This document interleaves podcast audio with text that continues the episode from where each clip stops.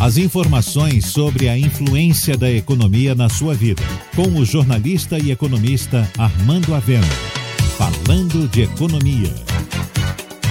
A Bahia liderou a produção de energia eólica no Brasil no primeiro semestre de 2020 e já gera 32% desse tipo de energia no Brasil.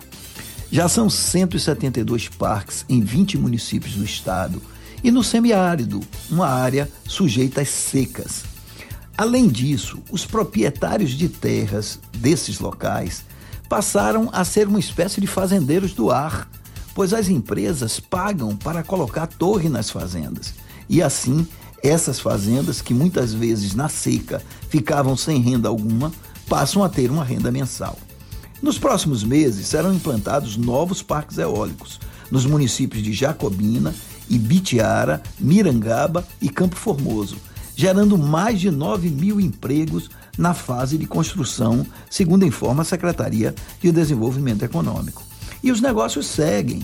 A Ômega, uma empresa líder na geração de energia renovável, comprou 50% das ações do complexo eólico Ventos da Bahia 1 e 2, em Bonito e Mulungu do Morro, um investimento de 600 milhões. Ou seja, Vento dá dinheiro e é um bom negócio. Você ouviu Falando de Economia, com o jornalista e economista Armando Avena.